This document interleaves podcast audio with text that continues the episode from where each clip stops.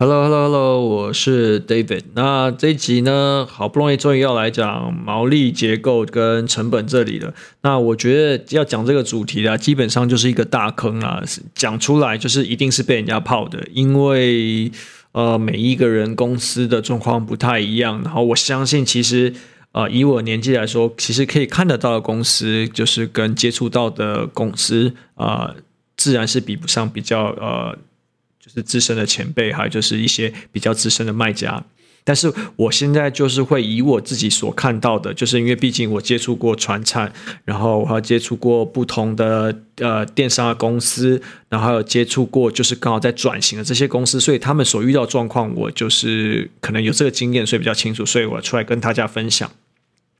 那大家最呃通常呃会问说，我该怎么样去抓我自己在亚马逊上面的毛利，会是一个比较好的方式。那通常大家会给的一个数字是十三趴到十四趴，我觉得大家的数字可以先大概记起来，就是十三趴、十四趴，你高于这个数字，其实基本上就算是不错了。为什么会是这个数字？其实。呃，有大概去考究了一下，就是跟一些呃前辈聊了一下，还有去大概查了一下大呃市场上的一些资讯的话，大家不知道记得呃多久以前有一个有一本书叫做《从 A 到 A 加》，你一个企业能撑过七年，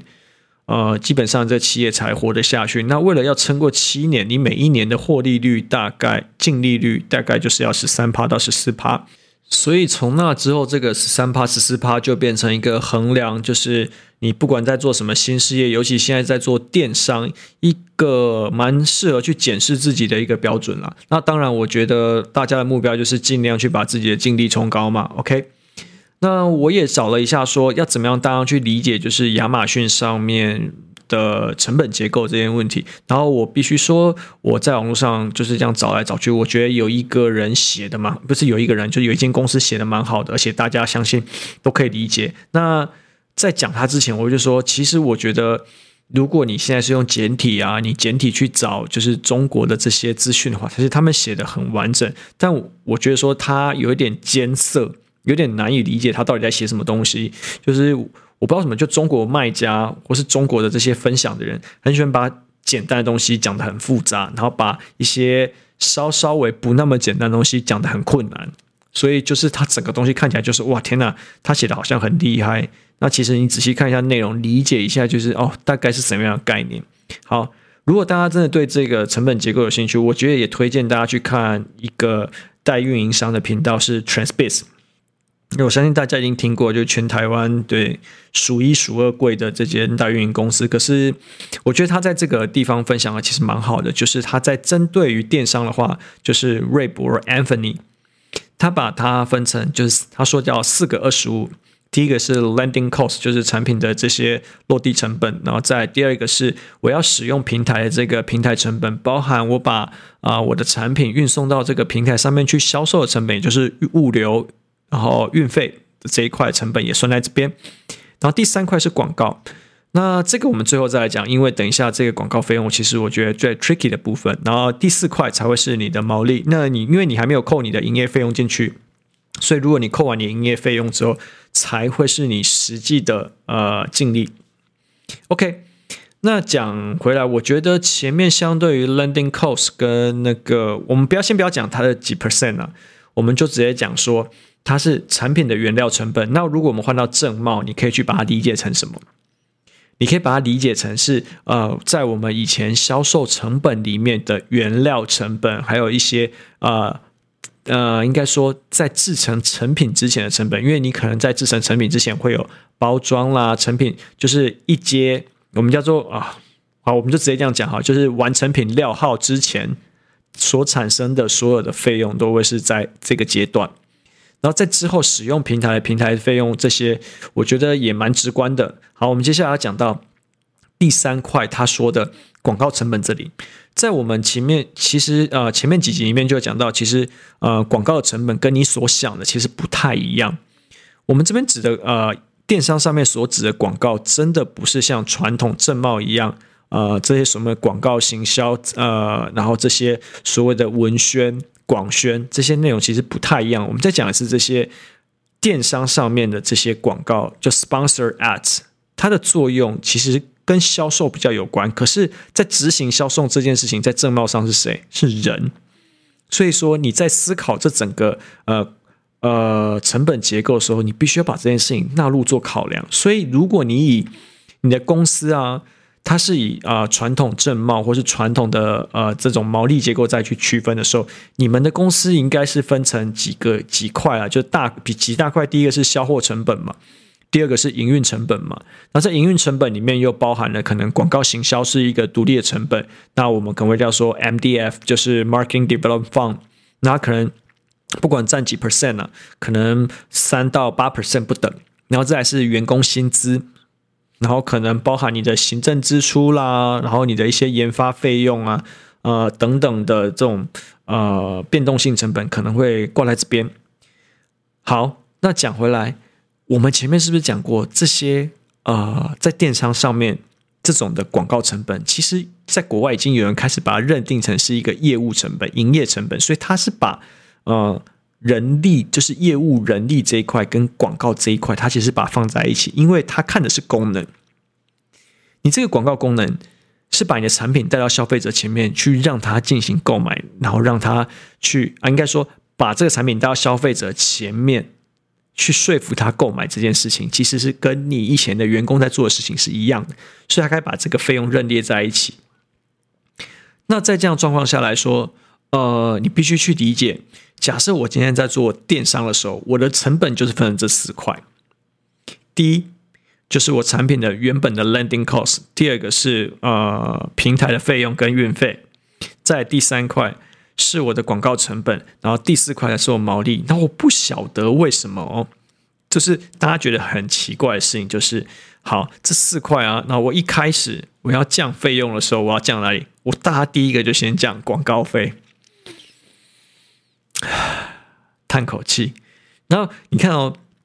呃，Transpeed 是没有讲到说它的四个二十五嘛，他说二十五 percent 是呃广告的费用。呃，我必须说，二十五 percent 这个数字啊，呃，大部分的公司一开始都不可能二十五 percent。我觉得你一开始这个广告成本啊，你可以拉到四十 percent，甚至五十 percent 以下，我觉得都是一个不错的数字了。你可以把它怎么思考一下这个问题？你一开始公司啊，比方说我今天我都会说做亚马逊啊，就你就把亚马逊想象成一个国家。你今天要去要去一个新的国家里面去开发一个市场，你会需要哪花哪些钱？我是不是要开一间分公司？那我就是要开一间亚马逊的店。那我是不是要在当地招聘员工去帮我做管理销售？那我就是在亚马逊上，我要找一个 account manager 来帮我管理上面所有的活动。然后接下来我要请我的业务开始去拜访这些客人，然后把我的产品带给这些客人，然后出去销售。所以我要在亚马逊店呃平台上面把我的产品带出去，带给消费者。你的这些费用，你去评估下来，你觉得你该减的是哪一些费用？OK，所以说你一开始你在假设你想在这个国家亚马逊这个国家里面，你把它卖得好的话，你一开始就不可能去期待说你在这边的这个广告费用有多低，所以这样子其实是不太对的。那你应该可以减少的成本会是什么？其实我必须说很难。你去思考一下，亚马逊十五 percent 不可能动嘛，运费你现在也不可能，那你再来。你去思考一下，你做呃产品的这些成本，最近成本有降吗？基本上也没降啊。所以你能做的是什么？你想办法。大所以大家为什么现在也在说，你不要再去卖那些 Me Too 的产品了？你拼价格拼不过它，所以你没，也就是说你没有办法拼价格。你现在要做，为什么大家都说亚马逊上面要做品牌？因为你拼价格拼不赢别人呐。那我们把这个毛利结构摊开的话，你根本你在这样的状况下来说，你一开始进去之前，你全部每一票都是负毛利，都是在赔钱的。因此，在这样的状况下来说，你没有办法去跟公司汇报说，我到底要多久才能回本？这是这件事啊，这是整个做亚马逊上面心态，我觉得呃需要矫正的地方。所以我们用数字上来说的话。二十五 percent 到底合不合理？我觉得这是一个相对乐观的数字，我必须这样坦白讲，这是相对乐观的数字。OK，但是我觉得以二十五 percent 这个当做你的目标的 ACoS，可能在头，嗯、可能前一两年，甚至到前三年都是抓这个数字，我觉得都呃相对比较呃乐观一点。对，我觉得甚至可能三年以后、四年以后，你这个品牌的 Aircos 要拉到二十 percent 以下，我觉得甚至才是比较可能的。那你看哦，你这二十 percent，假设你现在在广告啊，我们就抓二十五 percent 好了。我这时候反问一下，如果你今天你是在做电商的公司里面，而不是一般的正贸里面，你公司的人力成本占你总成本多少？OK，如果你今天呢、你是做 B to B 的生意的。基本上，你的人力成本应该不会占你非常非常非常大，因为有些 B to B 的话，它其实每一张单定量很啊订单很大嘛，所以你真正很多很高的费用是在哪里？是在你的存货的成本，所以你要有那么大的空间去放一些存货成本，所以这个呢，就跟电商，比方说电商跟亚马逊比较不、呃、比较不一样，所以好讲了这么多。要反正现在重点要讲的就就是正茂跟亚马逊上，你们这些成本结构是完全不一样的。那讲到我们刚刚前几集有讲到，为什么我要讲到 Amazon Aggregate？Amazon Aggregate，它现在因为我有有分享嘛，就是我有跟其他就是 Amazon Aggregate 的这些公司在讨论这件啊，之前讲什么 I 公司啊，在讨论就是收购的这些事情。那它。他我我觉呃，我跟大家分享这个数字哈，我觉得这个数字它是有参考性的，所以呃，我不晓得他这数字怎么来，他会叫我们之后，我们现在去算出来嘛，因为我们刚用四个二十五这个数字来说好了，因为我不方便把我们公司的这个客户公司的毛利结构算出来，我们就用 transpice 这个数字好了，就是用二十五 percent 呢，他说 EPR 就是生产者责任延伸这边，麻烦请我们要再扣六 percent。扣完六 percent 之后，他希望他整体来说，他的毛利在他那边，他看起来，哎，不是毛利，他看起来净利还有七 percent 到八 percent。那我们有去问说，七 percent 到八 percent 基本上不是一个呃 prosperous 的呃收，应该说啊、应该用说法，这是一个不 sexy 的呃呃获利率。那他们跟我们的说法是说，OK。其实啊，他们在前面这些 landing cost 运费，他们有能力去谈到一个比较好的条件。那以我过去做物流的经验，我相信，假设今天当它够大的时候，它可以跟 forwarder 是谈比较好的价格的。所以说，它在运费上可能会有折扣。再，可能他有去做针对运费市场做 forecast，但是我觉得这有点难，运费市场很难 forecast 啊。再，第二个是。它在 landing cost 上面，就它可能有更好的 source，更好，因为它可能量比较大嘛，所以它的呃 nego power 会比较强，所以他希望他可能可以在这边去做呃降低。再来第三块是广告成本，嗯、呃，广告成本这一块的话，因为你前面你等于是说你前面初期就是呃前面这个品牌做起来之前，你的广告成本一定是比较高的。转手交给他们之后，他们的有专业的团队，所以相信他们应该是可以稳定的把这个啊呃，呃广告占比去压下来。所以说，在这样状况下来说，我们去评估它，再加上 EPR 之后还有七到八趴，它这样逆推回来，也就是说，你现在的毛利结构要多少才会是市场上这些品牌制造商认为是有获利能力的呢？我们用刚刚他讲的七到八 percent。再加上他的他认为之后 EPR 的六 percent，这样加起来多少？是十三到十四 percent。这是不是跟我们一开始讲的呼应？也就是说，他们看的是在三年后、四年后去收购你的公司，收购完之后，他还是维持着一个可以维持七年获利的一间公司的毛利。OK，所以说，呃，整体来讲。做亚马逊上面，它的呃净利到底是多少？嗯，与其说是多少，不如我觉得你应该去思考一下，相对于十三到十四 percent，你的表现是怎么样？OK，好啦，那今天大概上就会讲到这边。今天讲比较多，其实就是跟成本比较有关，但是觉得有一点无趣的地方。我自己觉得讲的没有那么完整，因为我讲的其实会有一些卡卡的地方，是因为可能我脑袋 在想呃。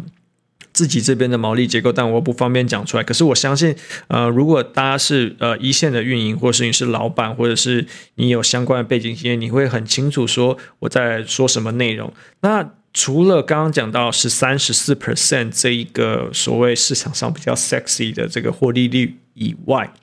诶，不对，其实这边应该应该会有人问说，为什么是十三、十四 percent？为什么再高不行？因为他这边其实跟这个我们跟这个 I 公司在讨论的时候，他说，其实为什么要固定在十三、十四 percent？说你的这间品牌，你不应该把过多的毛利呃扣留在自己的公司，你应该把这些毛利让回去，不管是在做呃产品的本身的改善，或是呃任何的研发，以及或是你品牌自己的价值的创造，他认为你应该把这些费用。推回去这些项目里面去做优化，所以说他还是认为就是他们希望的这个数字大概是三十四 percent。好，那今天除了讲这个比例之外，其实讲了一个也也是之前一直一直在讲的，就是就是你的广告成本，对，你的孩子不是你的孩子，你的广告成本不是你的广告成本。所以这块内容，如果今天你是一线的运营，你可能没有办法改变这件事情。但我觉得你可以尝试着去说服，不要说说服了，去尝试着跟你自己的老板沟通，让他看看可不可以理解。那至于如果今天你是老板的话，这件事情如果你不清楚，你就会只会让你的呃下面的运营啊、呃，不仅没有资源去操作，然后你对这整件事情的预期，还有它之后产生出来的成效，你可能所有的期待跟。呃，你的反应都不见得是，啊、应该都会变成有点不切实际啦。OK，好，那今天就讲到这边，That's all。